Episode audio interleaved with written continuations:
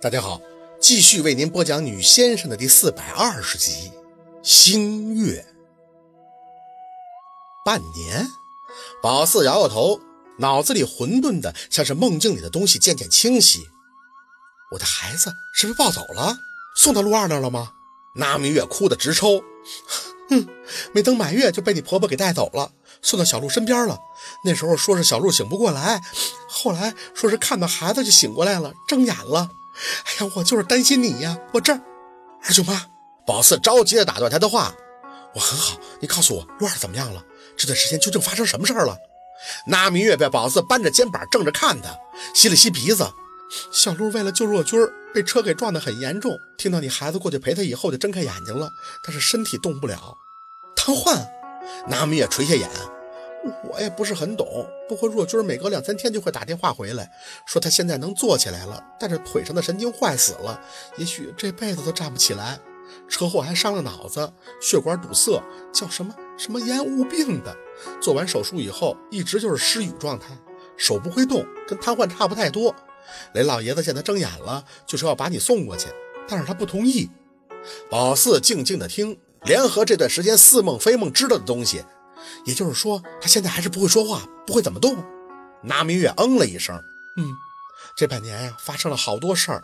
那个贵婆子死了，夏文东来电话说，其实小鹿那天是找警察送他们到机场的，本来都挺顺利的，谁知道那个婆子会疯了，开着车就冲了过去，是小鹿给若军推开的。那婆子当场就被警察给逮捕了，不过还没等去警局呢，自己就服毒自尽了，说是什么大势已去。宝四紧着脑门，不停地消化，看着窗外院子里的夜色。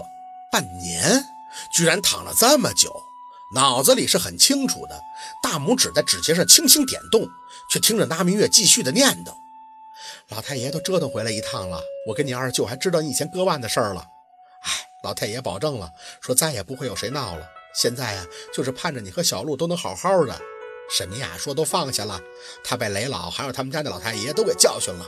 主要这小鹿伤得太重了，这事儿小鹿家的爷爷那边都急眼了。”那明月擦了擦眼泪：“哎，若君一直也没回来，他就和夏文东在那边帮着照顾，隔三差五呢给我们来个电话，说一下情况。那时候沈明雅带走孩子，我和你二舅都不同意。这你和小鹿都病着呢，这孩子要不在妈身边算什么事儿啊？”但小鹿的病太重了，怕是植物人啊。说是把孩子抱过去能冲冲。雷老爷子就过来问你的想法。那天你还真醒了。宝四隐约的有点印象，点头。啊，我记得是问过我，要不要让什么呀抱走给陆二看。对呀，雷老爷子见你答应了，也就没拦着，让你婆婆把孩子抱走了。还行，谁知道还真有用。孩子一去，这小鹿就醒了。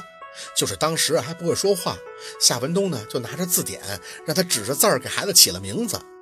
名字，宝四看着拿明月，那孩子叫什么名字？太阳穴一蹦一蹦的，他倒是感觉自己像是个刚刚苏醒的植物人了。男孩子叫星辰，女孩子叫思月。宝四嘴角轻轻的牵了牵，星辰思月。那明月说到这个也点了点头。你当时不是和雷老说了星月吗？然后雷老说得加上这两个字，小鹿呢也有这意思，他就给孩子起了这两个名字。就是我不明白，这小鹿为什么不同意你过去？不同意他过去？那明月还在发问，他不是更需要你照顾吗？他不想你吗？宝四转脸看向窗外悠悠的夜色，想到刚醒来陆佩来看他的样子，不言自明。他想我呀，可是他最怕让我看到他不好的样子。他。大男子主义吗？也不是，他比谁都会哄宝四，会在宝四的眼前示弱。但这些的前提是他可以很光鲜的在他身旁，牛气冲天的替他遮挡一切。他想宝四依赖他，而最抵触的就是宝四发现他的脆弱。要是现在病重，他怎么会急着让宝四过去呢？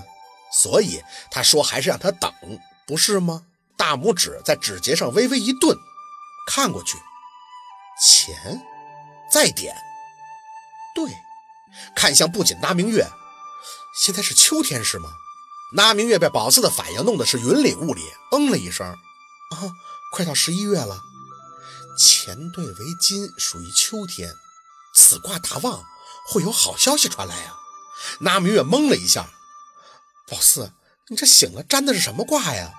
宝四看着那明月笑笑。我自己和陆二啊，回来了。脑子里的东西真的真的回来了。宝四吸了口气，手机呢？我要给陆二打电话，不管他同不同意去，那都要去。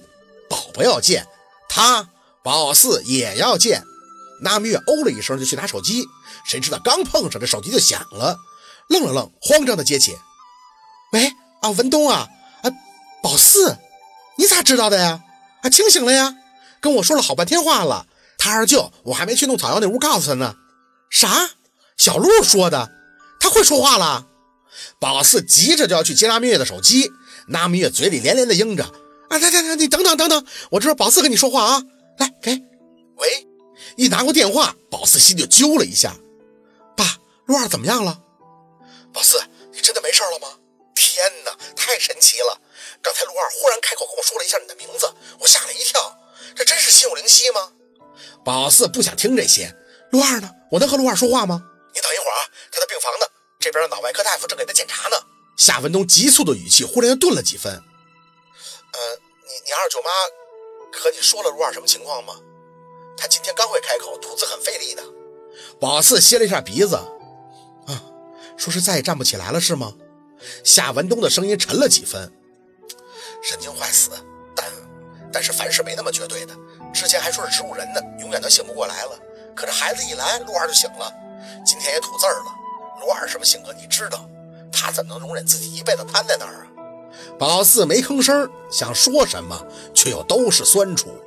夏文东在那边说了很多，主要也是薛若军感激陆二的事儿，说是陆佩这一推，让所有的人都看到了他的坚决和执着，也像是把某些心门给推开了，该放的放，该收的收，每个人都意识到了自己的问题。明明都是一把年纪的成年人，谁都没有想到，最后这些事儿却要他和陆佩买单。老四，我谢谢你，若军没在，一会儿回去看到他，会告诉他你已经醒了。他有很多话想跟你说呢，要说什么，意会就够了。语言这东西有时候太轻薄了。爸，你们现在都在多伦多？太爷还有沈明雅带着你和陆二的孩子在跑马竞，我和若军住在陆二这个疗养医院附近，主要是环境比较清幽。每天沈明雅都会带孩子过来的，特别可爱的两个小家伙。血缘这东西真是说不通的，他们一看到陆二就会喜欢亲近，会笑。宝四听着，不自觉地扯起嘴角。夏文东还问：“哎，对了，你看到孩子照片了吗？我每隔几天就会录一些视频给你二舅发过去。星星呢，很像陆二；月月很像你的。沈明雅每天一带孩子过来，医生护士都喜欢过来摸摸看看，不停的夸着漂亮。哦，对了，大家还说这小名好听呢。好，今天的故事就到这里，感谢您的收听。喜欢听白好故事，更加精彩。